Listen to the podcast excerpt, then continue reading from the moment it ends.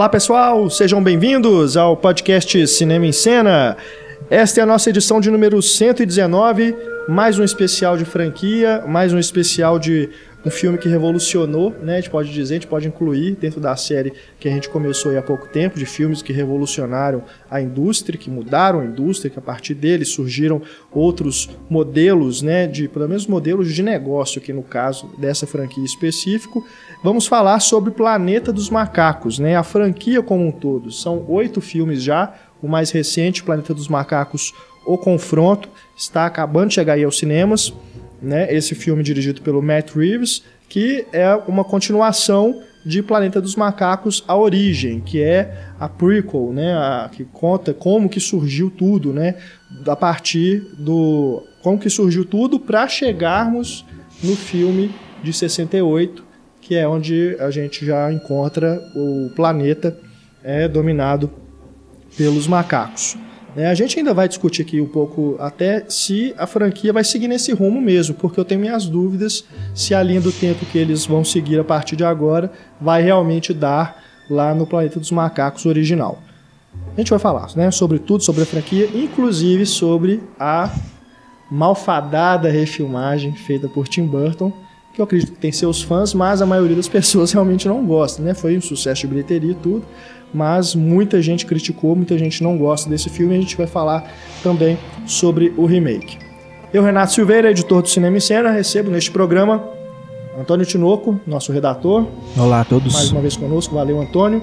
René França, crítico de cinema, professor de cinema, mais uma vez conosco também. Muito obrigado, René, pela presença. Olá.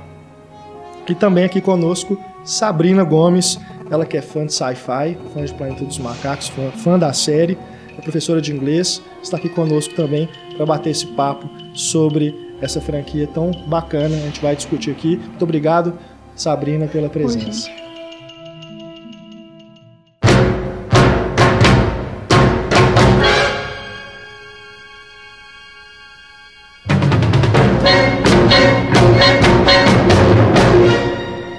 Planeta dos Macacos. Planeta dos Macacos começou em 68. Essa franquia depois que o produtor Arthur Turbi, P. P. Jacobs, P. Jacobs, ele comprou então os direitos de adaptação do livro Planeta dos Macacos, escrito pelo francês Pierre Boulez. E agora até vai ter um lançamento da editora Aleph, que ela comprou os direitos de lançar o livro aqui no Brasil. Deve sair em 2014, final de 2014 e início de 2015. Perderam, deu um timing aí, né? Para lançar agora junto com o filme, né? Mas que legal, bom saber. Porque não, vocês tiveram contato com o livro eu já? Li, eu, eu, li, mas, tem, mas eu acho que não tinha em português, né? Não, não tinha em português. Eu, eu li tem muito tempo e em francês, então não sei se eu entendi direito, se eu direito, mas tem umas a, a, o final é diferente. É diferente, do, é isso é, eu sei. É, é, um final legal também. Uhum. É, parecido com o do Tim Burton até, né? Mais ou menos. É, é. Mais ou mais menos. Ou menos assim. Não vamos contar tem uma porque. brincadeirinha, uma piadinha, entre aspas, assim, no final, é, que é legal. Já que o, o, vai ser lançado aqui no Brasil, acredito que muita gente não teve contato, então vamos deixar aí para as pessoas descobrirem. Bom, é, o filme de 68, que já, como eu disse, começa com o astronauta interpretado pelo Charlton Heston chegando a esse planeta que ele não sabe qual é e encontra uma, uma civilização de macacos em que os escravos, na verdade, são os humanos. O filme novo, A Origem, tenta aí mostrar como que chegou até ali. Né? Ali nós temos ainda os macacos não na forma humanoide, são macacos mesmo, né? e é, tão, é então dada uma explicação sobre como que surgiu, né? Como que os macacos ficaram inteligentes e tudo. Vamos começar falando sobre essa nova franquia, até porque ela está mais em alta para as pessoas. acredito que muita gente talvez esteja conhecendo o Planeta dos Macacos por causa desses filmes novos. Não tenha nem visto ainda as continuações né, do, dos originais, apesar de estarem aí disponíveis em DVD, em Blu-ray, né, bem tranquilo de achar. Mas vocês estão gostando da, do rumo aí que a franquia está tomando, porque o Planeta dos Macacos, a origem, me surpreendeu. Eu não, não esperava que fosse ser um filme tão bacana. Eu Pra mim era realmente assim, mais uma coisa caça-níqueis de, dessas coisas que a gente tem visto Hollywood fazer, de pegar é, filmes de sucesso lá do passado e tentar fazer reboot, né, ou refilmagem, ou uma continuação, prequel, enfim, spin-off, né, tudo, todas essas derivações que eles inventam para poder suprir essa falta de criatividade que a gente vê dominando é, a, os, os, lançamentos, os grandes lançamentos, né, os blockbusters que Hollywood lança todos os anos. Mas me surpreendeu, surpreendeu mesmo o diretor que é o Rupert Wyatt. Não era o primeiro filme dele, mas pelo menos foi o primeiro filme dele que eu vi. E me surpreendeu, bem, bem, foi, foi bem positivo assim a minha reação ao filme. Eu, acho eu, que a eu gostei muito. também estava baixa. Depois do Tim Burton, você não esperava é. que fosse sair uma coisa Tem melhor. Isso também. E das é. sequências do original também. É. Né? Assim, é. Foi desgastando muito a franquia. É. Essa é uma versão muito mais sombria, né?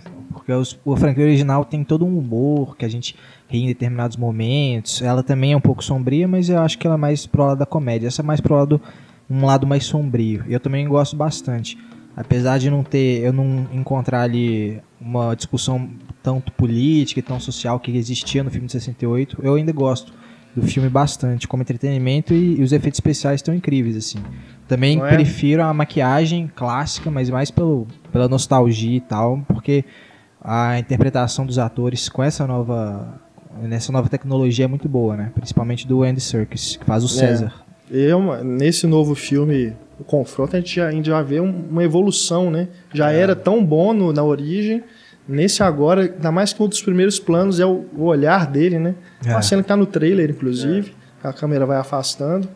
É realmente uma coisa impressionante. E eu, eu, acho que esse novo filme estabelece o César como um dos personagens icônicos da história do cinema, assim, que vai vai ficar, desses personagens que vão ficar depois que acabar a franquia, que, uhum. que, vai ser lembrado, porque ele já era muito bem construído no filme anterior, e nesse ele, ele é o personagem principal é. agora, né? Não é, no outro ele era o, o coadjuvante, é, ou o falso coadjuvante, né? Porque você tem ali o James Franco como meio protagonista e aqui ele ele se estabelece como o grande personagem mesmo e com uma força, de um poder, de, de uma presença na imagem muito, muito grande ali.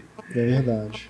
Só, só antes da gente continuar aqui a discussão, só fazer um, uma observação, a gente não vai falar spoilers específicos do novo filme, né, que acabou de chegar uhum. aos cinemas, mas dos outros, inclusive da origem, alguns momentos a gente não vai ter como a gente não é, entrar em mais detalhes. Então, se você não assistiu aos outros filmes da série, a nossa recomendação é que você pare de ouvir, vá assistir os filmes e depois volta aqui, tá bom? Mas vamos, não vamos nos estragar muita coisa, não vamos detalhar né, é, as coisas que acontecem nos filmes, mas fica o aviso que alguma coisa pode escapar, né? Então, se você não viu, se quer assistir aos filmes sem saber nada, então realmente a recomendação você ver primeiro, tá bom?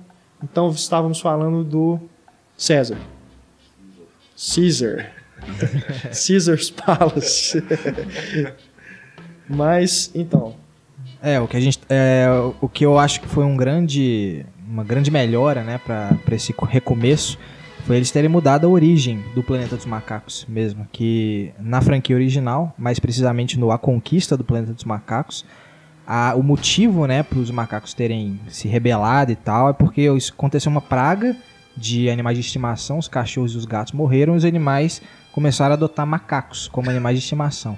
E aí eles começaram a dar pequenas tarefas para esses macacos, começaram a treinar esses macacos, até o momento que eles se rebelaram né, contra os humanos, porque começaram a realmente escravizar os macacos. Bem me lembro, no livro é, é, é meio assim também. Eu não lembro é. se eles se, se, morrem os animais, mas é porque os macacos estão estão vivendo dentro da casa e aprendendo, eles começam a aprender melhor que os humanos até a, a, a fazer as coisas. Uhum. E esse é a origem, aí já é uma explicação mais científica, né? É. Que é a mutação genética mesmo, né? Tem o James Franco tá, tem uma droga experimental que ele produz, né? Pra acredito que Alzheimer, que ele está querendo combater, que o pai dele tem Alzheimer, ele, ele, é um cientista. O James Franco é um cientista. James Franco é um cientista. e aí ele injeta num, num, num, macaco, né? E esse macaco tem um, um, filho, que é o César.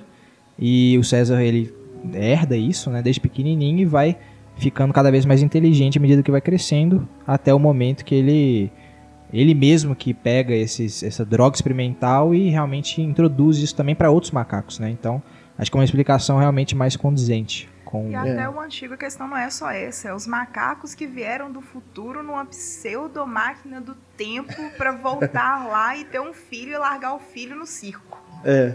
É, tem esse detalhe. Isso, é, isso acontece no terceiro filme, né? É. Que é, Fuga para o planeta Fuga dos para o planeta dos macacos. Fuga É. do planeta dos macacos. Que é aquele Isso. paradoxo temporal, tipo de volta pro futuro, né? Eles, a pessoa- do futuro cria o próprio futuro em que É. permitiu a sua existência. assim. Exato. É, eu eu quero entrar ainda em detalhes sobre essa questão, né, de, de como que acontece lá na, na franquia original.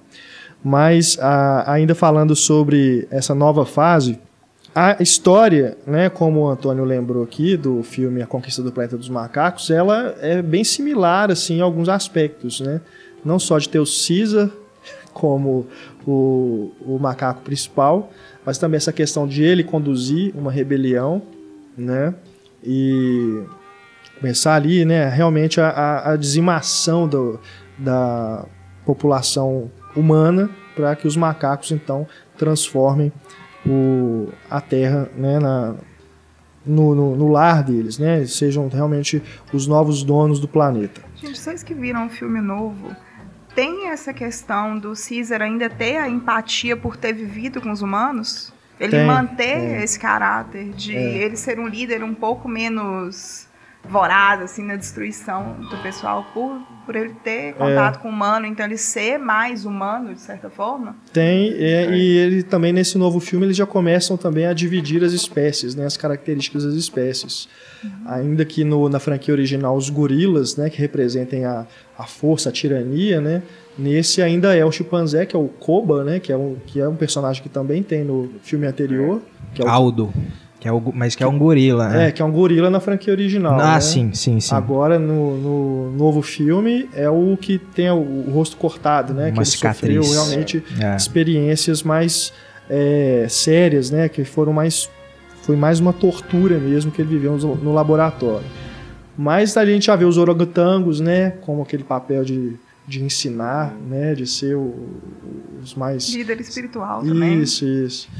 É bem legal. E o, o chimpanzé que, que são os mais pacifistas, né? O Caesar ainda tá com aquela raiva, né? Ele é o líder realmente ainda, mas ele já começa a mediar mesmo, tentar encontrar pelo menos uma forma de conviver com os humanos, né? Mas os outros que, que são mais rebeldes não, não concordam.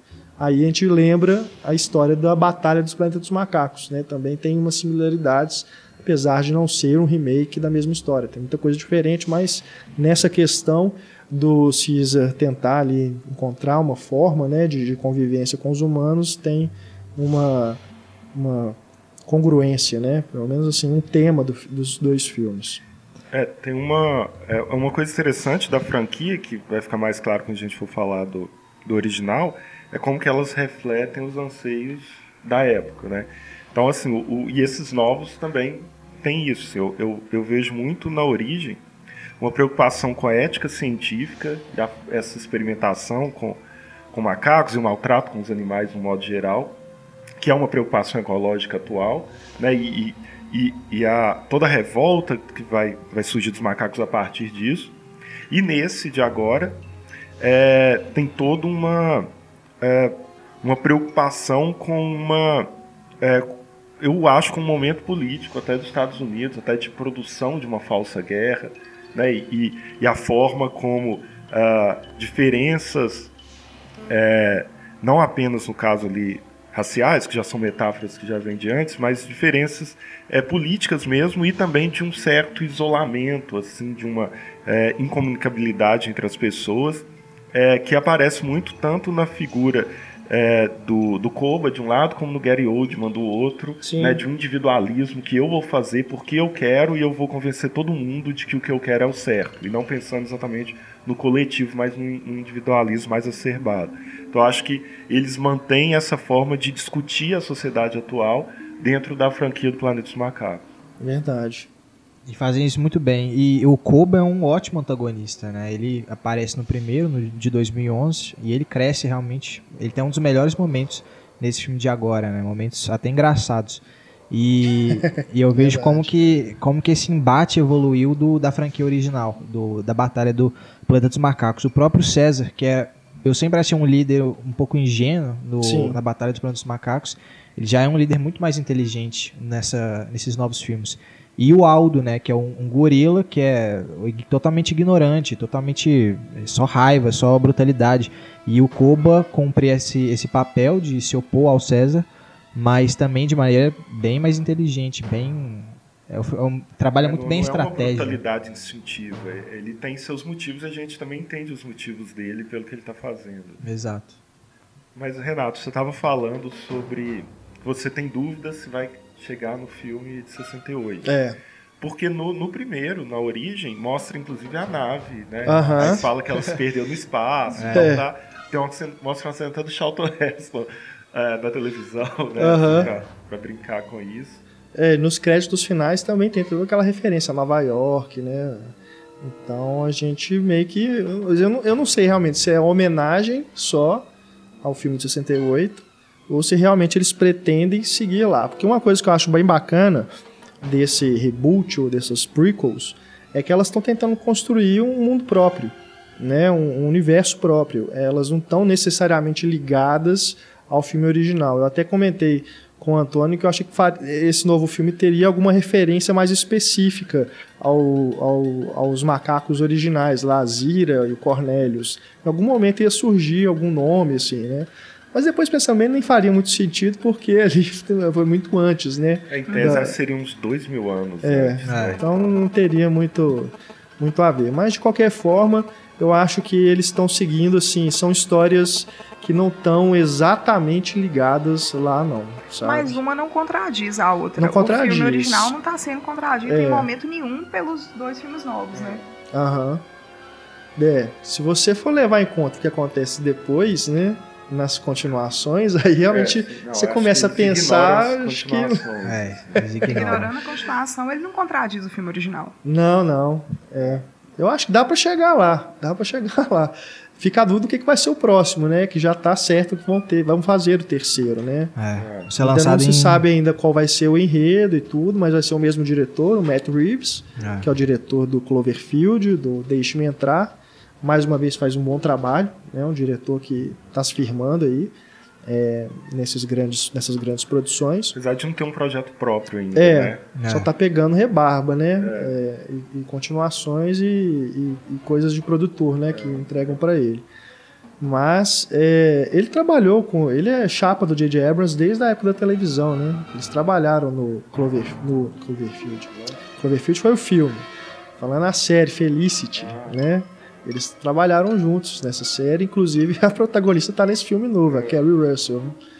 Mas vamos ver, tomara que eles se firmem aí, né, como um desses caras. Porque é, é, é aquela história do Spielberg, George Lucas, Robert Zemeckis, né, começaram juntos, um produzindo o outro, e depois cada um foi seguindo o seu rumo, né? Acho que essa geração está seguindo os mesmos passos. Mas a gente não sabe o que vai ser, né, é. do, do, próximo filme, que rumo que eles vão tomar exatamente. Não vamos falar aqui como que termina o confronto para especular isso, mas eu, eu, ainda fico assim, mesmo depois de ver o filme, ele não deixa algo muito aberto, assim, né, para é. você é. já saber, assim, ah, no próximo filme vai acontecer isso, né. Mas... No, do, da origem para esse, acho que a gente meio que já imagina, né? Porque o, o César vai para a floresta com os outros macacos e tudo. Você já imagina que ali já vai no, no próximo filme teria realmente essa esse ambiente em que eles já esse cenário em que eles já estão é, mais desenvolvidos como comunidade, né? Então, mas agora para o próximo eu realmente estou em dúvida de como que eles vão desenvolver isso. É porque eles podem fazer qualquer coisa, né? É. Eu estava até comentando também antes que eles não têm mais a âncora da franquia original, né? Se a origem, a âncora era a conquista, né? E se esse de agora confronta a âncora lá do A Batalha do Planeta dos Macacos, o próximo eles vão ter que realmente criar uma história do zero praticamente, mas eu também continuo otimista, porque tá indo muito bem, né? Os personagens é. estão sendo muito bem construídos, o caminho tá indo tá numa boa direção. Então... É, e como o René falou a respeito do, do Caesar, né? É um personagem que realmente eles estão investindo nele para se tornar icônico. E pelo que acontece com ele nesse filme, em determinados momentos você fica imaginando que dali pode surgir a história do próximo. Mas depois você fala, não, mas não é bem assim. então, fica realmente a dúvida do que, que eles vão fazer, do que, que eles estão pretendendo, né? No salto no tempo que eles vão dar, ou se vai realmente começar dali, né? Logo de imediato. Que do confronto para a origem, um intervalo de 10 anos, né? 10 anos. Que ele fala, né, no filme. É. Então, pro próximo aí, que acho que está previsto para 2017. 2016. 16? É. Então, vamos ver aí como é que eles vão desenvolver isso. Mas eu fiquei bem feliz com a continuação também. Fiquei, fiquei foi depois que saiu o diretor, quando há a troca de diretores, você sempre fica meio com receio, né? Mas como esse cara ele já, já tinha demonstrado ser um bom diretor, ainda eu correspondeu, acho, né? Diretor Melhor anterior, ainda. acho que ele tinha saído porque ele achou que não dava tempo, não foi uma coisa assim. Eu não sei exatamente, não sei se era outro projeto que ele já tinha sido contratado para fazer. Porque não, se for me, questão não do tempo para pós-produção, tá, tá um ótimo efeitos. não, É. não seria esse o problema. Isso eu também estava comentando com o Antônio, depois que eu assisti ao novo filme. Eu acho que no- nos closes é tão perfeito, tão realista, que depois, quando afasta e mostra ele se movimentando na floresta, ainda que seja muito bom, você ainda fica com a impressão assim, ah, mas é, é boneco de computador. Sabe? É, é bom demais, assim, é muito perfeito, mas é, em relação a outras coisas que a gente vê, né, de animação digital, em filmes live action, realmente fica tá bem acima, mas acho que as, as expressões faciais elas são tão, mas tão mais perfeitas, né? Dá realmente a impressão de você estar vendo que é, é- é algo real mesmo. O olhar dele. O olhar né? dele é muito A- realista. E a- aquele início que é, Incomoda, é um filme mudo quase, assim, É. porque eles estão eles estão demora a aparecer os humanos no filme, né? Isso é Aham. muito legal, fica só nos macacos, os macacos. Isso E eles se comunicando, com comunicando gestos. com linguagem de sinal, mas principalmente pelos olhos. assim, É. o olhar é tão vivo, você entende, você entende assim, todas as vezes que o Koba tá ele tá falando uma coisa, mas está pensando em outra. E é um personagem digital, e você tá entendendo pelo olhar dele É. que ele, ele, ele não concorda com aquilo que ele tá falando, ou que ele tá gesticulando. Né? É, isso é muito legal no filme também, como os macacos realmente são os protagonistas, né? Diferente do primeiro filme, que ainda tem uma divisão ali do James Franco com o Caesar, né? De quem que, quem que é o principal. Mas nesse, realmente, os humanos são coadjuvantes mesmo, né? Mesmo depois que eles surgem, o personagem de Jason Clark tem uma, uma importância maior, mas ainda assim, é inegável que o, o, o coração do filme mesmo é a história do Caesar com o Koba, né? O, o antagonismo ali entre os dois. Você tá querendo que a humanidade acaba logo pra ver um filme só com ele. né? Mas é realmente, igual você falou, parece é um filme mudo mesmo, né? Ou um National Geographic, né? Um documentário BBC Earth, né? Essas coisas né? que você vê os bichos da floresta e tal. Realmente, é bem, é, é bem, bem até ousado, né? Você imaginar que um blockbuster, né? Que geralmente as pessoas querem que resolva as coisas logo, tem alguma coisa de ação. É, e ousadia na aposta na tecnologia, né? Se Sim, não fosse crível, você perdia o, o filme, o, o, público logo no início. assim, É. né? Eles acreditaram mesmo que aquilo tava, ia convencer as pessoas. É. Eu só tenho um probleminha com esse filme a respeito do vilão humano.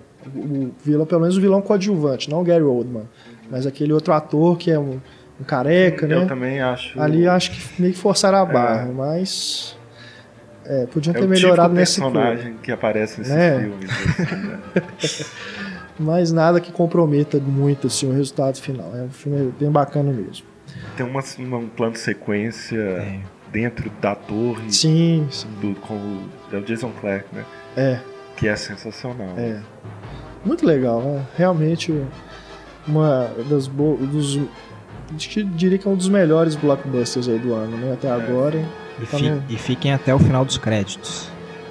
O que, que tem depois dos créditos? Não posso falar, senão é spoiler. Ué, na minha sessão não, não, não, teve, não tem cena. Ah, é tá. barulhos que podem Ah, indicar alguma tá. coisa da trama. Entendi. Bom, mas a gente estava falando então aí do, dos efeitos digitais, desse realismo todo. Acho que a gente pode pegar daí para puxar lá para a franquia original, porque acho que as pessoas que estão vendo Planeta dos Macacos agora pela primeira vez com esses dois filmes, elas vão ter um choque, né, É. de, de assim, em relação aos efeitos pelo Aí menos, vem Sim. sim, quando elas assistirem aos filmes originais. sim ou não. Porque eu assisti primeiro o mais novo com meu filho e assisti o antigo, ele não achou ruim, ele ainda falou, parece macaco de verdade, né, mamãe? então, assim, não teve, no original, principalmente no Blu-ray, você vê que é uma maquiagem que é fake, mas não é horrível, não é uma coisa assim uhum. que te assusta ou te tira da imersão de dentro do filme. Você ainda consegue estar ali imerso dentro da história, mesmo com uma coisa que não é tão verossímil como o recurso digital. É. Eu acho que pode ter uma, uma um choque com relação à temporalidade mesmo, assim, porque ele até aparecer os macacos, ele ele tem um tempo que as pessoas hoje não estão acostumadas, demora. Aí é. tem uma discussão do Charlton Heston com outro sobre relatividade, espaço-tempo, né? Então fica assim até realmente começar a ação. Não, tem até o, o, outro ator colocando a bandeirinha antes do homem ter ido à lua. Se você for é. pensar que o filme é anterior, o cara já fez referência de uma coisa que ia acontecer ali. É. Colocando bandeirinha e tal. Charlton Heston, inclusive, tá maravilhoso no filme, porque você pensa, Charlton Heston era o herói, era o galã, e ele ali tá mais como anti-herói do que como herói em si. Ele não tá na figura do herói icônico, ele é irônico o tempo todo no começo do filme. A humanidade tem que morrer, sai de lá porque nada presta naquele é. lugar.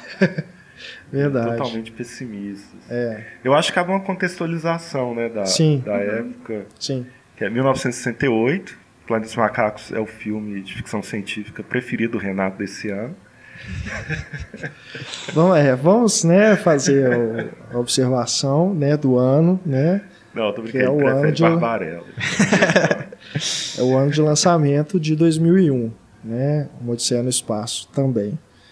Mas a, até então os filmes de ficção científica estavam em baixa, pelo menos em relação assim, produções de grande escala e tudo. Os estúdios não investiam tanto assim nesses filmes. Foi realmente uma aposta né, da Fox em fazer o Planeta dos Macacos e teve o retorno esperado. O filme deu um lucro muito grande. E que vai salvar a Fox depois, porque o, o na verdade, o em 65 a Fox tinha uma bilheteria da história até então que foi a Novice Rebelde.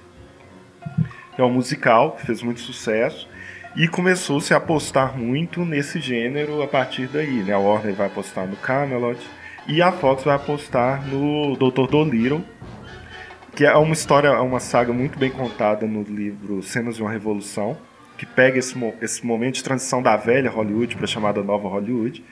É, e o que acontece nesse, nesse momento é que uh, é, é, do sucesso também da, da Novice Rebelde que vai vir a, uh, o, o, que o Arthur P. Jacobs vai começar a investir em alguns filmes, ele vai investir no Dr. Dolittle, vai comprar os direitos do livro do Pierre Boulet para fazer o Planeta dos Macacos, e depois o Dr. Dolittle vai ser um dos maiores fracassos do cinema, e tanto que um ano depois a Fox vai lançar a continuação do Planeta dos Macacos, que tinha sido seu grande sucesso, meio surpresa ali. É que a gente está num momento em que, apesar de ter dois, dois estúdios bancando grandes projetos como 2001 Planeta dos Macacos, a ficção científica, assim como o Renato falou, era uma coisa meio B, né? Ela tá ligada ali ao cinema B. É, e é interessante como que ao longo da década de 60, você vai ter várias produções é, não só no, no cinema, mas também na literatura, voltado para essa ideia de um futuro. Porque a pós-Segunda Guerra Mundial tem um avanço tecnológico muito grande na sociedade, né, na, segunda metade de todo o século XX, que vai causar uma certa, um certo fascínio pela tecnologia, pelo futuro, até onde a gente pode chegar. Isso junto à Guerra Fria e à luta armamentista, é, vai trazer essa ideia de qual que é o nosso futuro. Vai ser um futuro tópico em que a tecnologia nos elevou a, uma, a, um, a um futuro melhor ou, ou, levou à nossa própria destruição? Né, tem até um, o livro é de 63, né, então ele é bem nessa época. Antes disso, em 61, tem um conto que é, é Cântico para Lebovins, se não me engano o título, que é um conto que conta que a humanidade levou a um acatombe nuclear, passaram 1800 anos, assim, ela começou de novo e levou a outra guerra nuclear e a destruição de novo. Como que o, essa preocupação de que o ser humano, a tecnologia leva a uma destruição e se ele recomeçar de novo vai levar a mesma destruição, que tem tudo a ver também com, com o planeta dos macacos e a sociedade o, o boom da época do sci-fi foi essa, que foi o Philip Dick, o Isaac Asimov, que vão estar produzindo mais justamente nessa época. É, que é, que é esse momento de uma preocupação mesmo com as novas tecnologias, né? Star Trek anos 60, né? É, também. Mas Star Trek é depois, não? Não, acho que é 60 e... 2,63. É, a não série é? de TV, né? Começa ali mesmo. É. É. O... E aí, o que, o, o que acontece que é interessante é que está tudo isso acontecendo em uma mudança no cinema de Hollywood ao mesmo tempo, né? Isso. É, e aí, a, eu acho que o Planeta dos Macacos representa muito bem essa mudança, porque ele já tem uma nova mentalidade ali por trás, de questionamento, de desarticulação com os discursos dominantes, e um grande astro da velha Hollywood, que é o Charlton Heston, assim. Então ele está brincando com isso, e até entre a, a, a, as várias metáforas que a gente pode tirar ali do filme, o Charlton Heston é o americano típico ali, ele é, usando né, nos termos de hoje, é a elite branca, né? Que está ali, aquele ser ariano mesmo, ele é até chamado de olhos claros, né? É, pelos personagens. E a, a, você está num, num, contexto de guerra do Vietnã, com os Estados Unidos perdendo, e você tem ali o representante da América sendo açoitado, sendo preso. A questão toda da incomunicabilidade, né? O Antonioni tratava isso sim, na época, sim, e ele é. não consegue falar. Né? E é aquela coisa angustiante ali. Então, assim, é um, é um filme que ele foi re, realmente no momento certo, é, feito refletindo tudo que, que acontecia na época, que é uma coisa típica da ficção científica que ela faz, né? Uh, a, a, lá nas pesquisas que eu fiz, a gente trabalha com o conceito de acontecimento, é, que é uma ideia de que quando você é colocado com algo que você não tem contato, com algo muito diferente, aquilo te obriga a pensar. Porque como você não tem referências objetivas, práticas para lidar com aquilo, você, é, você se obriga a construir na sua mente, pensar e refletir sobre aquilo para explicar aquilo que é visto. E a ficção científica acho que funciona muito bem exatamente por isso, porque ela nos dá uma realidade que não é a nossa e ela nos obriga a pensar para entender aquela realidade e acaba provocando reflexão. Por isso ela é tão rica para discutir o momento atual, apesar de se tratar do futuro, de, um, de uma época, uma realidade paralela, alguma Acho coisa nesse sentido. a ficção científica, a ficção no geral, é o questionar a realidade. Fora que a gente tem a necessidade, como ser humano, da narrativa. A gente viveu de contar história, da história ir de um para o outro. E quando você pensa que uma história vai estar tá refletindo, você fala, nossa, será que é isso mesmo? Como é que eu vou lidar com isso? É. Então é, é uma coisa além, até uma necessidade do ser humano de se envolver sem se envolver. É. E, o, e o, o Planeta dos Macacos ele é todo em cima de, um, de uma figura arquetípica clássica da narrativa, é, que é o outro eu, né? Você tem assim, a figura do gêmeo ou do, do clone, né? Essa coisa que é ali, só que é um macaco fazendo isso, que ela é muito rica para para nos tirar da nossa situação de conforto e nos mostrar a realidade de outra forma. Que é mais ou menos aquele final do Tempo de Matar, quando o Matthew McConaughey conta toda a história da filha do Samuel Jackson e fala assim, agora imagina que ela é branca. Né? Então É. você pega um, uma, um povo dominante, um, um grupo dominante, coloca ele na situação de dominado para fazer ele refletir sobre a própria posição dele na época ali. É que, que antes ah, é, a gente estava conversando aqui, que você disse seu filho, de questionar os, os animais no zoológico, né? Uhum. Depois de ver si pró- os humanos ou a si próprio dentro de jaulas. Ele né? falou, nunca mais vou pro zoológico. Ele ficou pensando, ele acordou hoje pensando nisso. Ele chegou para ele e falou assim, ô papai, é verdade que os caçadores chegam lá matando todo mundo para colocar um dentro do zoológico, igual no filme? Eu, é verdade, chega assim. Você tem um bicho no zoológico, você tem que fazer assassinar a família inteira. Ele, Nossa, que triste. De questionar, poxa, será que... Por que que é assim? É.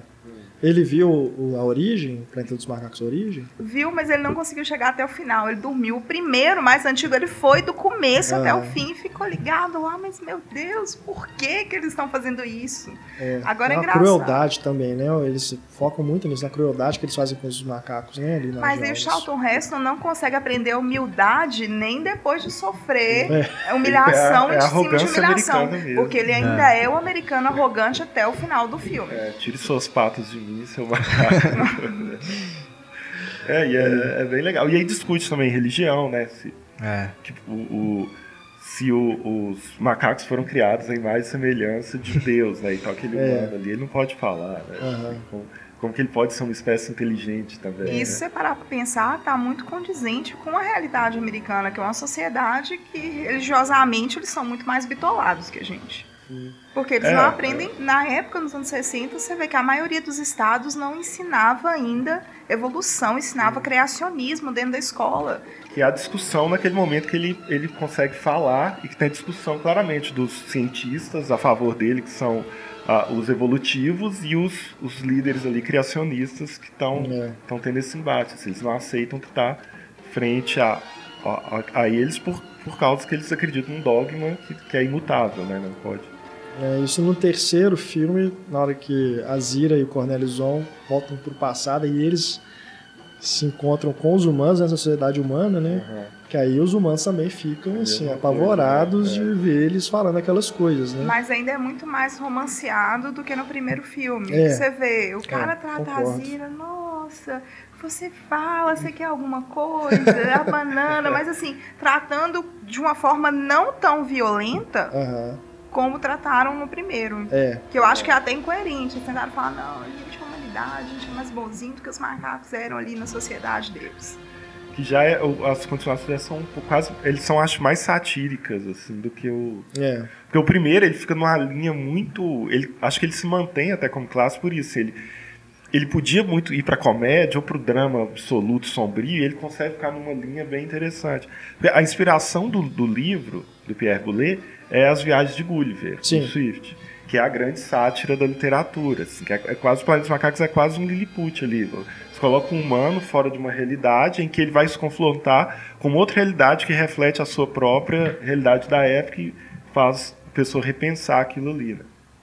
E eu acho que o, o Planeta dos Macacos, ele faz. O, o filme conseguiu manter esse, esse tom assim dentro do possível de um realismo para os cinemas, porque no livro é uma coisa mais fantasiosa. A forma da viagem é tudo muito exagerado. Assim, eu acho que no para a realidade da época o filme conseguiu fazer isso muito pé no chão. Assim. E fora que é um filme, você parar para pensar que atinge um, um, público muito abrangente. Que eu vi esse filme quando eu tinha uns 8, 9 anos de idade, depois revi algumas vezes com meu pai, e você vê que você ainda conseguia, mesmo revendo, ainda ter uma magia e te mostrar uma coisa de forma diferente quando você vê como criança e como adulto. Não é um filme igual o novo, que é um filme que não apetece tanto o público mais jovem. É. É, pode ser. Eu, eu lembro também, eu acho que eu vi criança. Esse é um dos filmes que eu lembro quando vi a primeira vez. Eu vi no SBT do, à tarde, era o cinema em casa. Cinema, era cinema, cinema em casa, casa é. É. À tarde. E eu lembro de ficar chocado com o final, assim, chocado. E aí depois, quando eu fui, já velho, comprar o DVD, a cena do final que tanto me chocou era a capa do DVD. A capa? Então, assim, quem já ia comprar já tomava spoiler na cara. O, o seu filho, quando viu agora, ele já sabia do final? Não, ele teve ele uma reação assim, surpresa. Falou, Nossa, mamãe, foi futuro mesmo e passado, que negócio louco. Isso é legal, né? Porque eu também, eu também quando eu assisti ó, a primeira vez, eu já sabia. Ah, eu você sabia? sabia? Eu não eu já sabia. Eu já sabia, eu não sabia também. Eu fiquei enlouquecido. Sabe assim, eu não consegui dormir no dia. Eu fiquei muito preocupado que isso ia acontecer. mesmo, assim, eu não consegui dormir, uhum. eu, fiquei, eu não conseguia parar de pensar nisso.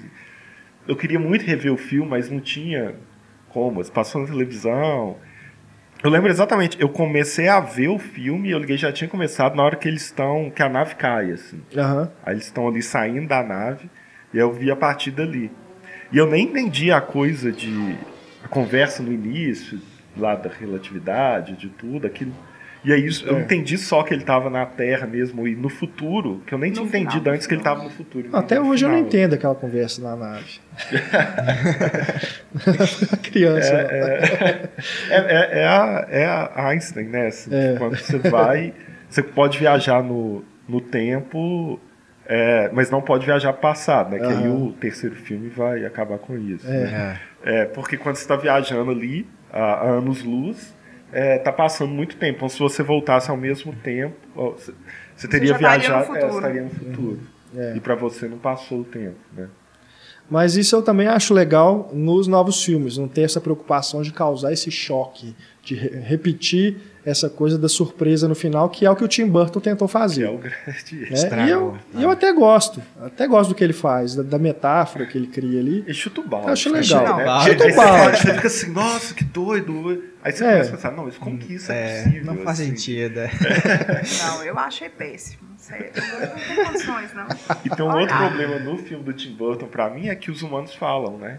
É. E aí, assim, é. por que, que os macacos. Mas eu acho que o do Tim Burton é mais baseado na série do que nos filmes. Porque os macacos na série falam, os macacos como se fosse escravo. Você chega assim, ah, não, agora a gente os, dominante, os humanos, os humanos é, são os escravinhos do. Hum dos macacos, então eles fazem serviço dentro de casa, empregada e afins. É, então tem é. mais uma questão de conflito social. Acho que tipo, botar, vou usar essa ideia que eu achei mais legalzinho. Porque Mas no livro os macacos falam outra língua. Então o cara, ele fica mudo igual o Charlton Heston. Ele tá falando inglês, mas os macacos não entendem porque obviamente, né? Depois uhum. você cria uma sociedade, passa dois mil anos, eles estariam falando outra língua. Mas no filme, para ser mais acessível mesmo, os macacos falam inglês e eles arrumaram aquela desculpa do, é. Charlton Heston não falar, né? É, mas essa coisa do, do final do, do filme do Tim Burton tem uma teoria, né? De que, tem? na verdade, foi o. É, o... é a teoria do De Volta para o Futuro 2. que o, o, personagem do Paul Giamatti, né? Que é o orangotango, tem um momento que você vê ele no fundo assim, meio atordoado perto da nave, né? Do, do Marco Wahlberg, ou do outro chimpanzé, né? Que, que volta, né? Uhum. Que aparece e vem do céu. Então tem uma teoria de que ele entrou naquela nave e foi pro passado igual o Biff do De Volta pro Futuro e mudou. e na hora que o Mark Wahlberg volta, por isso que tá daquele jeito. Mas assim, ah. se você ver o filme, não tem nenhuma evidência concreta disso, mas tem essa teoria. Ah, a teoria que eu li é que o, Thay, o Tade, né, que é o é do, do Tim Roth, que, que escapa, né? Ah, tá, é, também. Que aí por isso que é, é, ele na figura lá do Abraham Lincoln, né? Uh -huh. é a cara dele é. ali, General Tade. Ele voltou Faria pro século XIX, é. ele que fez alguma forma de fazer revolução com primatas, né, primitivos ele mesmo. E aí que ele mudou o passo é, futuro da Terra. O problema pra mim é seguir a mesma linha histórica. É. Então os macacos vão estar usando o mesmo uniforme de polícia. É. Assim, se uma coisa tão forte de mudar a, a realidade toda, você vai mudar, aí vai ter uma estátua do Lincoln no mesmo lugar que sempre teve, sabe? É. é. Acho assim, é, pelo menos assim, acho que o objetivo do Tim Burton ele cumpriu com isso, que causou uma polêmica na época, né? As pessoas falaram muito sobre aquilo, inclusive teve até aquela briga dele com o Kevin Smith, porque o Kevin Smith tinha escrito uma revista em quadrinhos, se eu não me engano, em que ele tinha aquele, aquilo do de ter a estátua do Abraham Lincoln com a cara de um macaco. E aí ele falou que o Tim Burton plagiou, aí o Tim Burton respondeu, falou assim, eu não perco meu tempo lendo coisas que o Kevin Smith escreve. então, rolou isso na época. Mas eu sei, eu, acho que a única coisa que salva do filme para mim, pelo menos, é aquilo. Apesar, e a maquiagem também que é bem feita, né? É. Dos macacos do Tim Burton. Nisso é do Tim Burton eu tenho mais dificuldade de ver o, qual que é a discussão atual. É, assim, tá exato, é. Ele fracassa é. lamentavelmente nisso. É, parece que é realmente só para fazer uma homenagem né, ao tempo, filme né? original e só isso. Essa né? refilmagem o Oliver Stone teve envolvido durante o é, tempo. É, James Cameron. James Cameron com Schwarzenegger. É.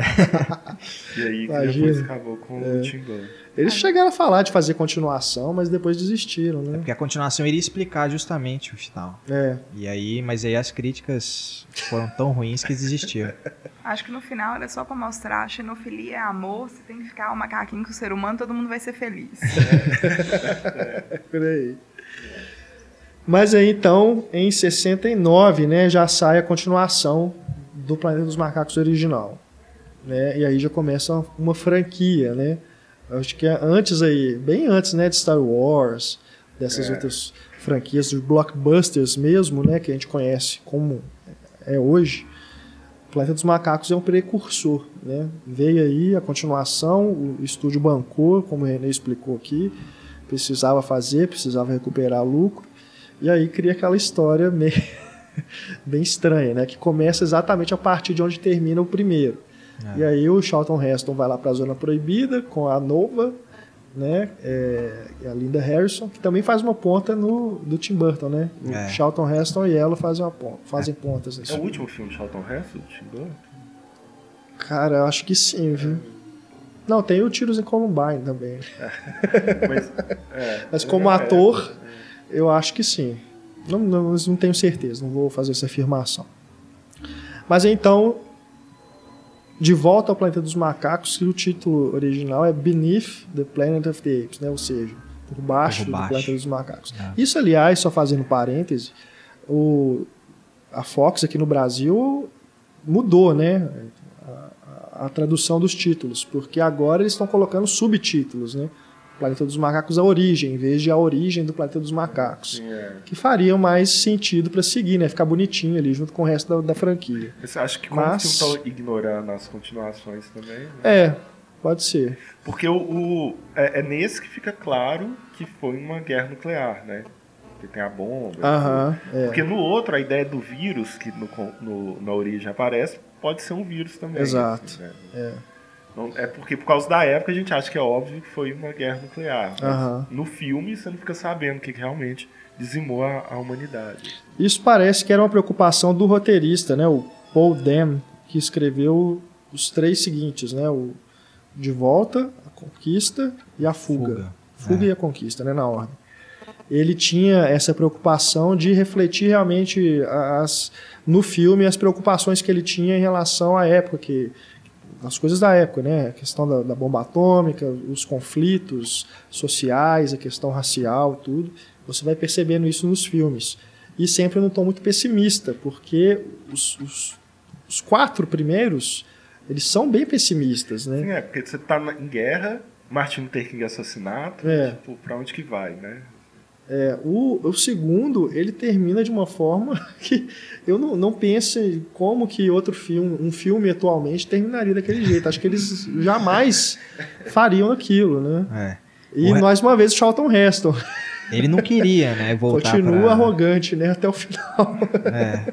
O resto não queria voltar, né? É. Então, eu acho que o final tem muito disso também, dele querer destruir o planeta dos macacos para que não existissem continuações, sabe? Só que aí acabaram dando um jeito de, é, de conseguir. É. Mas por isso que ele também só aparece no inicinho e depois só lá no final. É, Ele não tava muito afim. eles arrumam um clone dele, Um praticamente. clone no visual e na atuação, né? Que é o James Franciscus. É, um ator que veio da TV, se eu não me engano. É. Se fosse o Ed Wood, ele colocava o Charlton Heston no início, esse cara fazendo o papel do trailer e no final. É, por aí. E aí tem aquela toda aquela história, né, do, do submundo ali, né, que tem aquela sociedade humana Telepata. estranha, né? Que adoram a bomba É, atômica. eles falam com pensamento e depois que eles falam a primeira vez, eles não voltam a falar com pensamento. Que é o. Aí é, é porque a- a- aí a- já não era muito sutil o anterior. É nas É. metáforas assim. A religião do homem agora é a guerra, é, eles adoram é a destruição, né, os valores mudaram. E aí, E tem aquela coisa das máscaras também, que é muito Aquilo bizarro. ali Né? é Pavoroso. É horrível. Mas eu não sei, mas é, é- é a questão também da, da época, né? De como que os efeitos eram na época. Eu não sei se nos anos Não, mas eu 60, acho que foi o 70. corte de orçamento, eles conseguiriam com orçamento maior fazer uma coisa melhor. Pois Porque eles é. conseguiram fazer no primeiro. Não, sim, sim. Não, é. teve 2001, Eu né? até, até tava olhando aqui. 2001 é de 68. Eu tava vendo aqui que o primeiro ele ganhou o Oscar especial, né? Pela maquiagem do John Chambers.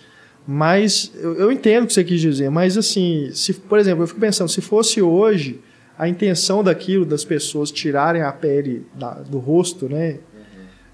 Acho que hoje, se com os efeitos digitais e tudo, causaria na gente um, uma, um choque com certeza mais, é, mais forte. Mas não sei se na época ali, para o que eles quiseram, se a intenção não foi bem é, realizada, né?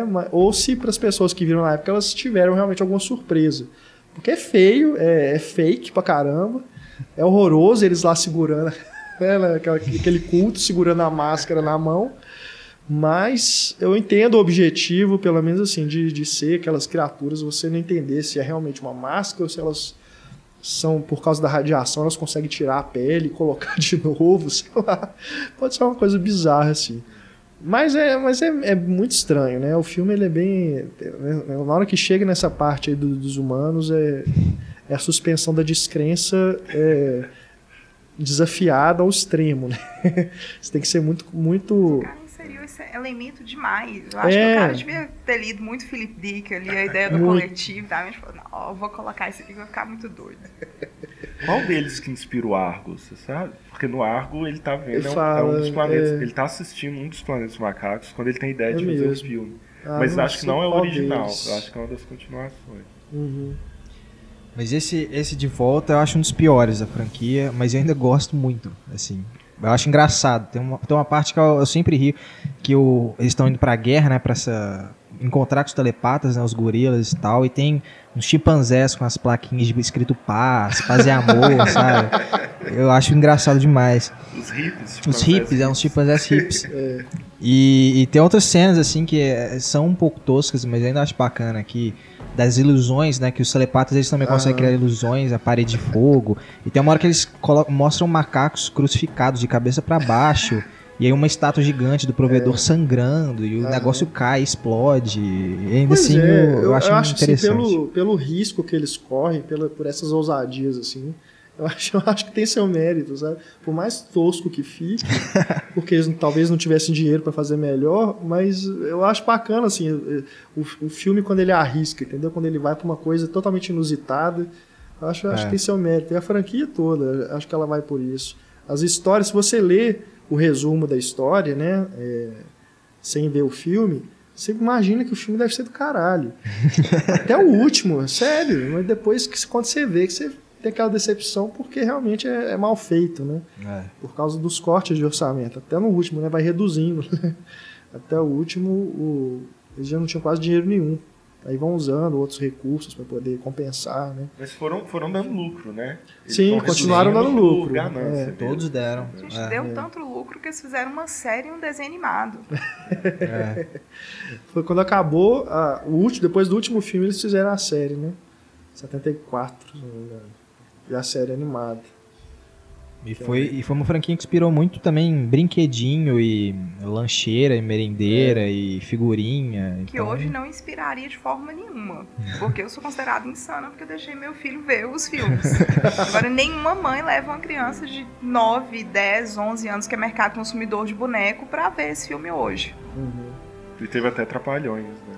E teve Trapalhões. Trapalhões no Planeta, no dos, planeta macacos. dos Macacos. Com o Didi se apaixonando né, por uma, uma macaquinha lá. A Didi já era precursor do filme do Tim Burton. É. Já era visionário. É, é não, é, na época aí do Black Exploitation, né, acho que rolou um Ape Exploitation também. Porque isso realmente, assim, foi... marcou a época, né? É, o uso das máscaras, né? Tem um filme brasileiro também do, do Andrea Tonati, Bang Bang, que é, tem uma cena bizarra lá também, com o cara com a máscara de macaco igual do Planeta dos Macacos. Tinha o, acho que era o Planeta dos Homens, que era um programa de TV. É, exato. Tipo um Zorra Total da época, assim, que também tinha, eles usavam máscaras. Uhum. E tinha um vilão época. do Ultraman, que era um macaco também. mas ali acho que. É, é eu acho que já era mais igual King Kong de 76, é, né? É que era uma, uma máscara macaco mais bizarra, louco. igual aquela. É. Ah, é, mas vamos falar das outras continuações, né? A gente falou um pouquinho aqui já do Fuga, do Planeta dos Macacos, que eu acho o começo muito legal. O começo genial. Né? Que é, é o melhor, né? Das é continuações o, é, é, a melhor. É né? a melhor. Que a nave né, já aparece no mar, você não sabe quem, quem, quem tá ali dentro, os humanos do filme também não. Aí só na hora que eles tiram os capacetes que eles veem que são macacos, né?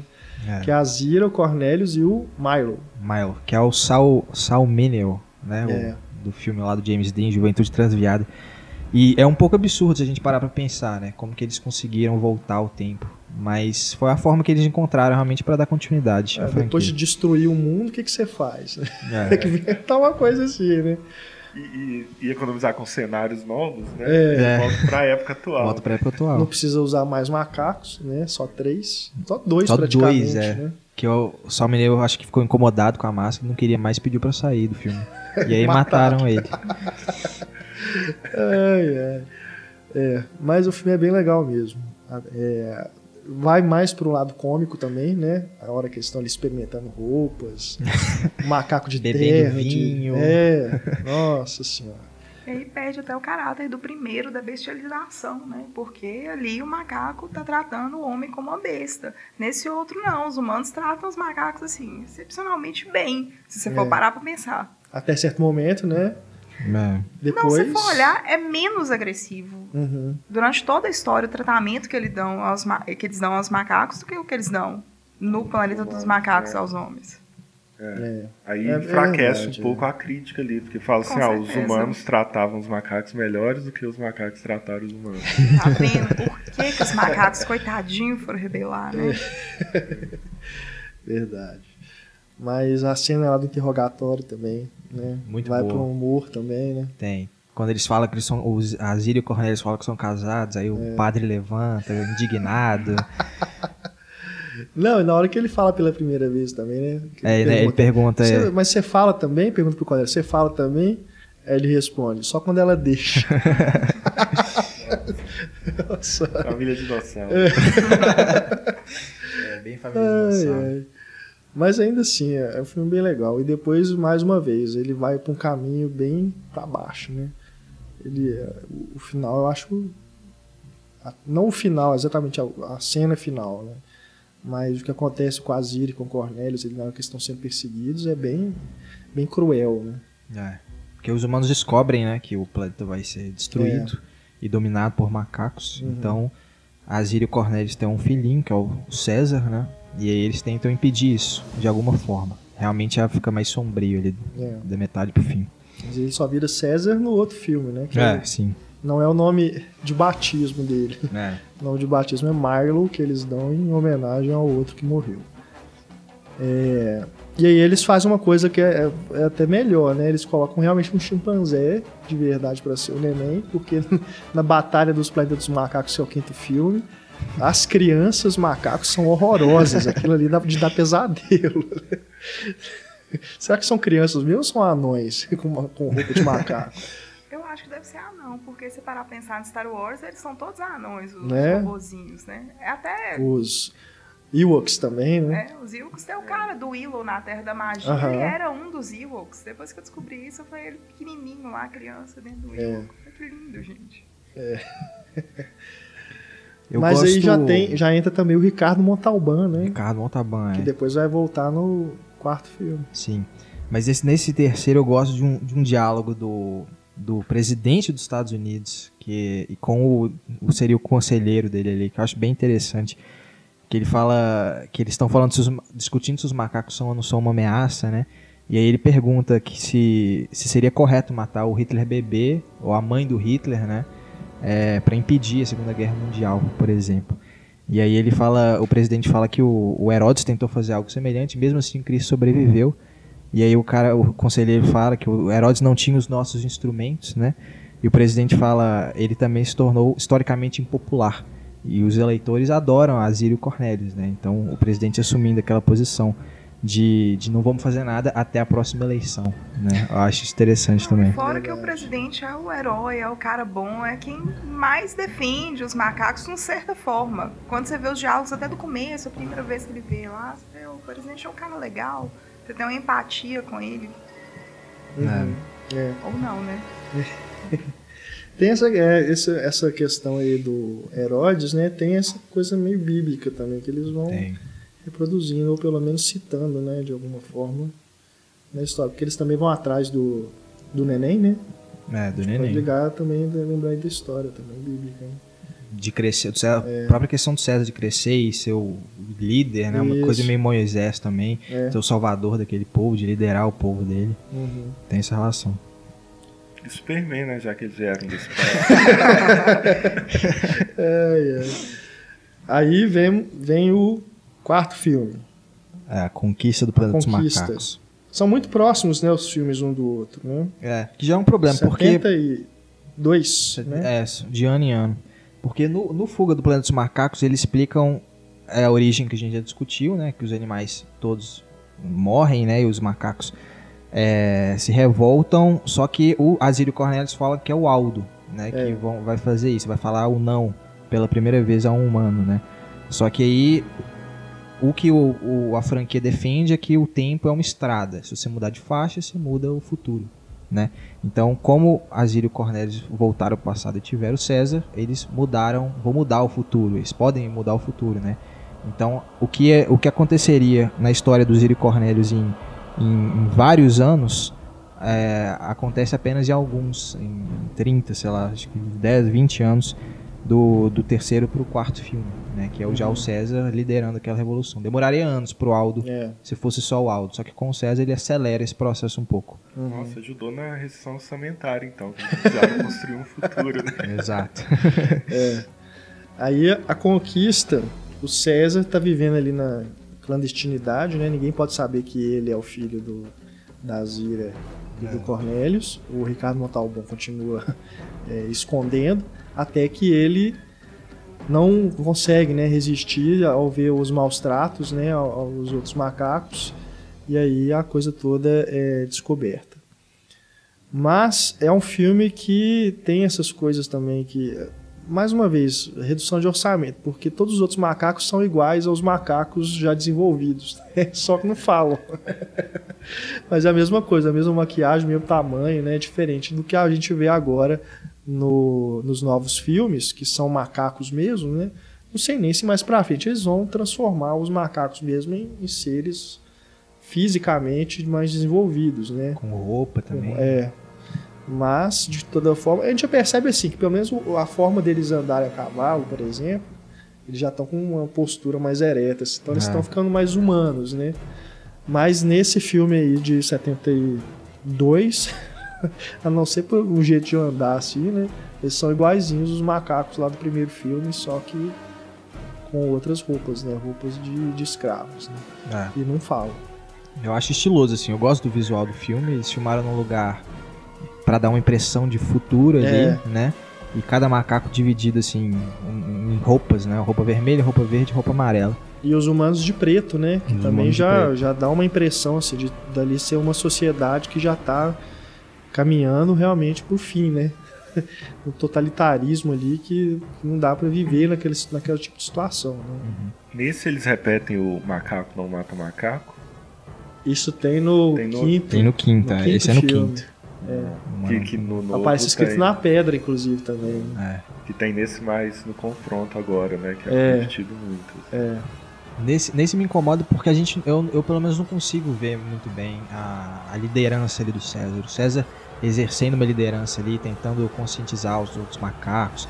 Eu não vejo isso como eu vi no filme de 2011. É, é uma coisa mais. Um corte lá, a, a montagem vai mostrando ah, o macaco é. vai roubando um talher, uma faca, um cutelo, vai roubando armas, vai.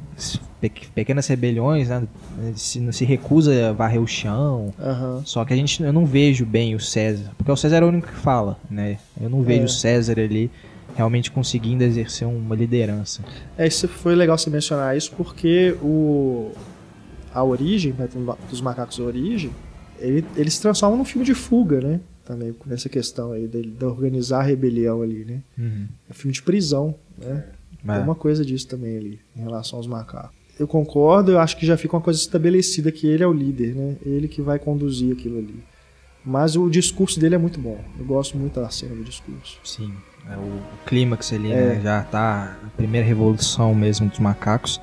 O discurso é bom e tem até uma relação com o Sr. MacDonald, que é o, o, único negro dos entre os humanos ali, e que ele tem uma, um determinado momento que ele fala, né, que você é mais do que ninguém deveria entender. Uma relação ali com escravidão também, de um povo que estava sendo dominado por vários anos e que, uhum. e que às vezes a única alternativa realmente era se revoltar. É.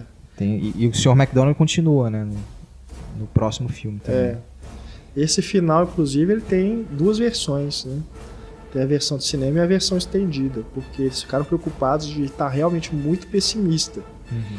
Então, quando ele faz, ele termina o discurso, ele fala, é, não lembro exatamente da frase, mas ele fala: essa ameaça agora está sobre vocês, uma coisa assim.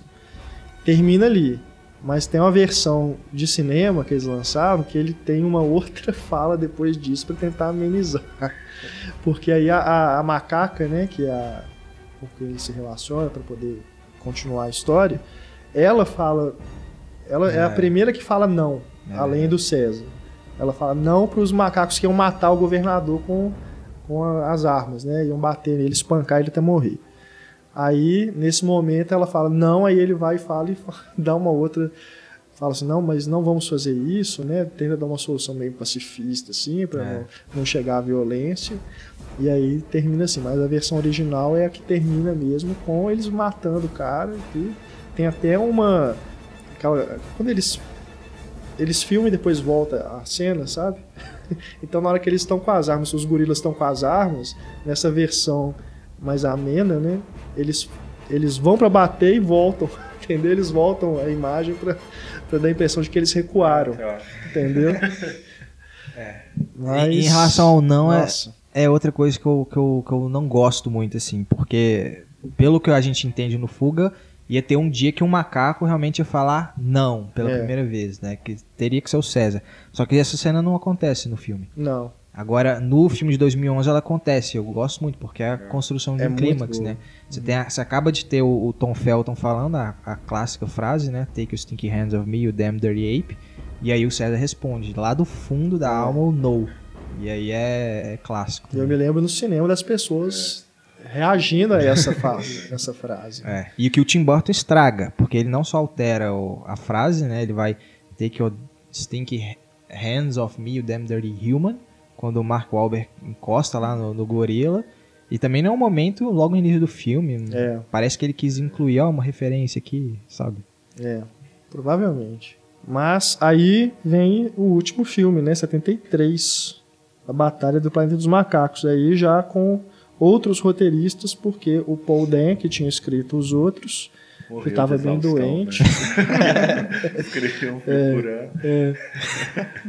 Estava bem doente, aí acabou que o, ele não pôde participar. E chamaram um casal de roteiristas que o nome está me fugindo aqui, mas aí eles fizeram essa coisa de tentar fazer uma, né, uma esperança, dar uma esperança para a convivência dos humanos com os homens. Mas o filme é. Tem cada coisa, né? Os é mutantes, umas coisas. É uma bomba, realmente. Os, os mutantes são, seriam os antepassados né, dos telepatas lá do segundo é. filme e, e o filme tem participações inusitadas, né? O filme começa com o provedor, que é o, o John Huston, fantasiado de macaco, que é, é, bizarro. E tem a participação do Paul Williams também, que é o vilão do Fantasma do Paraíso, do Brian de Palma. Uhum. E ele vai ser o, os três protagonistas é o Paul, o Paul Williams, né, o César e o, e o McDonald's lá. E é uma história também bem desinteressante, assim, realmente esse, esse clima mais ameno também acho que prejudicou um pouco a, é. a continuação. Eu, eu, acho um dos piores da franquia. Parece que a ideia antes desses, antes de mudar os roteiristas, era realmente fazer o César ficar louco, louco mesmo assim, pirado, não ia ter uma... pirado assim com poder, você falando? É, ele ia realmente se tornar um tirano, igual o Tade, né, do, do Tim Burton lá. Que eu acho que é um caminho que podem seguir é, agora. Pode ser porque é meio dúbio, né? O que esse César do, do, dos novos filmes, ele é uma figura meio dúbia ainda, apesar de tentar, né? Esse contato aí com os humanos agora no, o confronto, ainda não está muito claro ainda qual que é a dele não, né? Eu acho que ele ainda tem uma mágoa muito grande dos humanos, ele não confia plenamente no que se há um caminho, né? Para coexistência. É... Inclusive agora ele começa a questionar os próprios macacos, né? Se a gente for pensar Sim. Acho que os caminhos realmente se abrem aí para outras possibilidades. Eu acho que é um filme também que não aborda quase nenhuma questão assim de interessante de, de político e social, então aí no problema da história e novamente acho que tem um problema de tempo assim, que nesse eu acho que o tempo passa rápido demais, é muito é. acelerado. Uhum. Você vê o, é, um, é um espaço de 30, na verdade não, não se sabe, mas algumas pessoas falam 10, outros falam 30 anos do desse filme pro anterior, mas daquilo que ficou no último filme para o que você tem agora é, é um, um, espaço muito curto você já ter uma sociedade de macacos já organizada com todos os macacos falando e tendo aula e, e os humanos lá em, vivendo em, meio que em harmonia. Eu acho que tem um problema de tempo aí. Acho é. que não, não, não bate muito. E até de tempo e de espaço porque a batalha né? A batalha do título que é entre os humanos e os macacos era para ser uma coisa épica, né? Um, Nossa, uma, um confronto é um, parece que é um, uma briguinha num campo de futebol. É, e eles é a pior estratégia possível que eles usam, que é fingir de morto para enganar o inimigo, né? E tá todo mundo no chão, os macacos no chão, de repente eles levantam do nada, sabe? E o clímax do filme, que, que é justamente a batalha entre o Aldo e o César, é assim, é no, em cima de uma árvore, sabe? É. E acaba.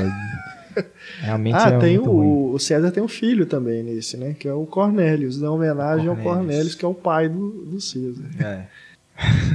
então, tá vendo? De repente podia ter isso no confronto, já que os nomes são sempre homenagens um ao outro, né?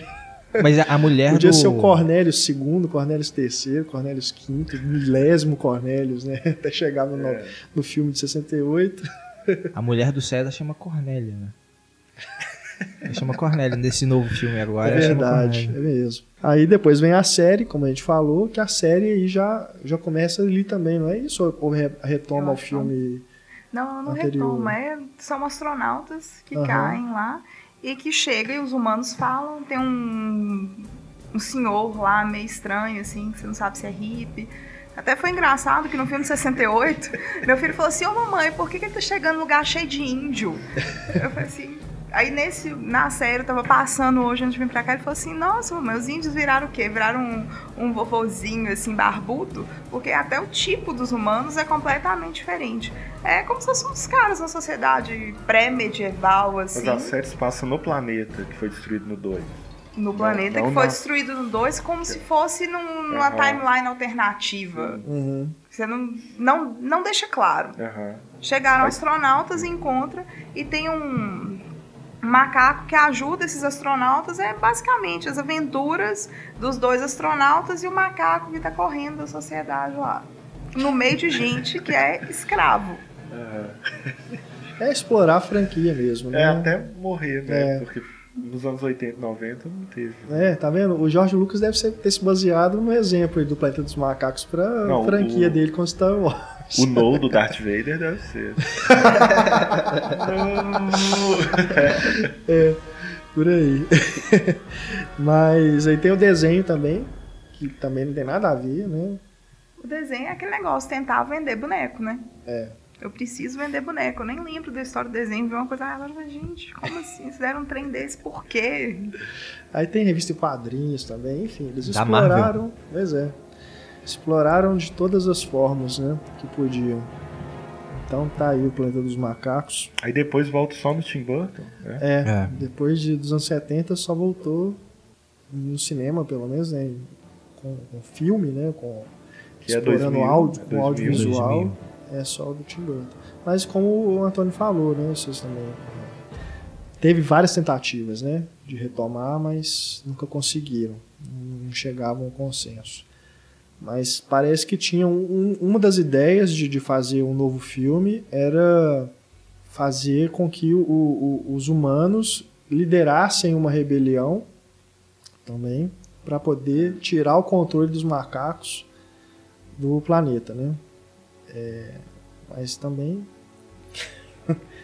é, eu acho pra que perde um pouco é, é, o, a, essa ideia do outro eu, de, porque o legal é você olhar assim, é, e se a, a coisa da, da, história alternativa mesmo, assim, a, hoje nós somos a, a, o grupo superior e os macacos são animais e a gente considera eles inferiores. Se tivesse acontecido o contrário, assim, né? Mas aí uhum. quando você começa, vira só um filme de ação normal, se colocar é. os humanos lutando contra os macacos. Né? É, o que, que se for parar pra pensar, os, o último filme da série fez isso, né? É. Deixou de ter o questionamento para virar um filme de. Nem sei se é um filme de ação, o que, que é aquilo. É. Qual a diferença de um filme de duas gangues brigando, né? Assim, é. Que é. é. Não, e aquele plano final horroroso também, né? Da estátua do César. Chorando. Ah, é. Aquilo Isso é horrível também. No quinto filme, no né? Quinto filme. É, eu, não, eu não lembro direito das continuações. O, todos os macacos são descendentes de César? Não. Eles já existiam. Já, é, já existiam. Tem uma explicação deles ficarem eretos? Não. Não. Eu, mas, não, não tem, não. É não, não tipo tem. como se fosse uma. Eles, uma... eles é. viraram pets. Aí aquele negócio, até que, que eles falam no 68, o macaco vê, o macaco faz. então eles foram, por observação dos humanos, é. eles foram aprendendo. Uhum. Não tem um gazinho especial igual na origem. Não. não. Ajuda. O César que ensinou todo mundo a falar. Uhum. Eu acho que nem tem é, essa ideia de que é o descendente do César que ia estar tá falando, não. Eu acho que é mais por ensinar mesmo, né? Uhum. É. é. Eu queria indicar dois filmes, né, antes da gente terminar o debate. Dois filmes relacionados. Um que, para mim, se não foi a inspiração direta para o roteiro de Planeta dos Macacos A Origem, é uma história muito similar, que se chama Projeto NIM. É um documentário sobre um experimento real dos anos 70 em que é, cientistas criaram um chimpanzé com, com, com um casal como se fosse uma criança. Para ver se ele né, se tornaria assim, um, um, um animal que reproduziria né, o comportamento humano também. E nem só comportamento, eles fizeram um estudo de linguagem profundo Exato. em cima disso. Ele tem até é. relação com Chomsky, pelo nome dele. Então é mais disso, de desenvolver linguagem em animais. Uhum. E acaba que né, não dá certo o experimento. O, o, o chimpanzé, ele, depois que ele se torna adulto, os instintos animais começam a ficar mais fortes e eles abandonam o experimento. E o que acontece com o bicho é, é assim, de parte o coração. Eu fico abalado é um filme, só com o trailer. É um filme assim para destruir, né? Quando eu, eu, assisti com a minha esposa lá na mostra de São Paulo, caramba, a gente, a gente saiu arrasado da sala mesmo. Eu não sei como que se está disponível no Brasil oficialmente, mas vocês encontram, né? Vocês dão um jeito de encontrar o filme aí. E o outro, né? Fazendo aí um resgate aí da nossa infância, Renê. É Projeto Secreto Macacos. Você lembra desse filme com Matthew Broderick? É o que tinha Nossa, o Virgil. Era o que tinha o chimpanzé que chamava Virgil, que ficava fazendo a mãozinha.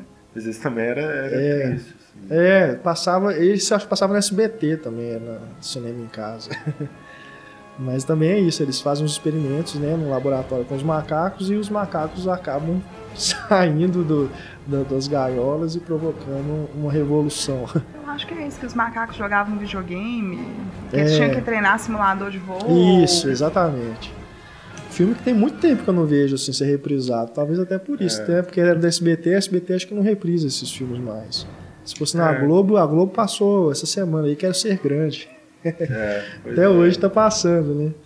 Você tem que parar pra pensar que esses filmes dos anos 80, para a geração atual, era como os filmes dos anos 60 quando a gente era criança, é, né? É um, é um gato aí de uns 20 anos. É.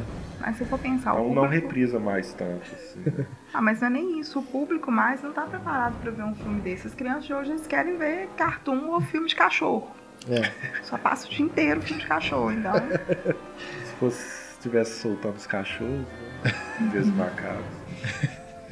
Então é isso. A gente vai ficando por aqui no nosso podcast especial Planeta dos Macacos. Deixamos aí o espaço de comentários na página do podcast para você debater também com outros ouvintes do programa e também com a gente. E o nosso e-mail para você entrar em contato. Se quiser esclarecer alguma dúvida, mandar algum recado, alguma sugestão, é só escrever para cinema@cinemaencena.com.br. Muito obrigado, Antônio, pela presença mais uma vez no nosso programa. Valeu. Valeu, Renê. Obrigado. Renê agora vai voltar para Goiás, né? mas a gente dá um jeito de falar com ele. É, bom jeito. E obrigado, Sabrina, pela Obrigada. presença. Foi ótimo bater esse papo aqui com você. Grande abraço, pessoal. Até o nosso próximo programa. Tchau.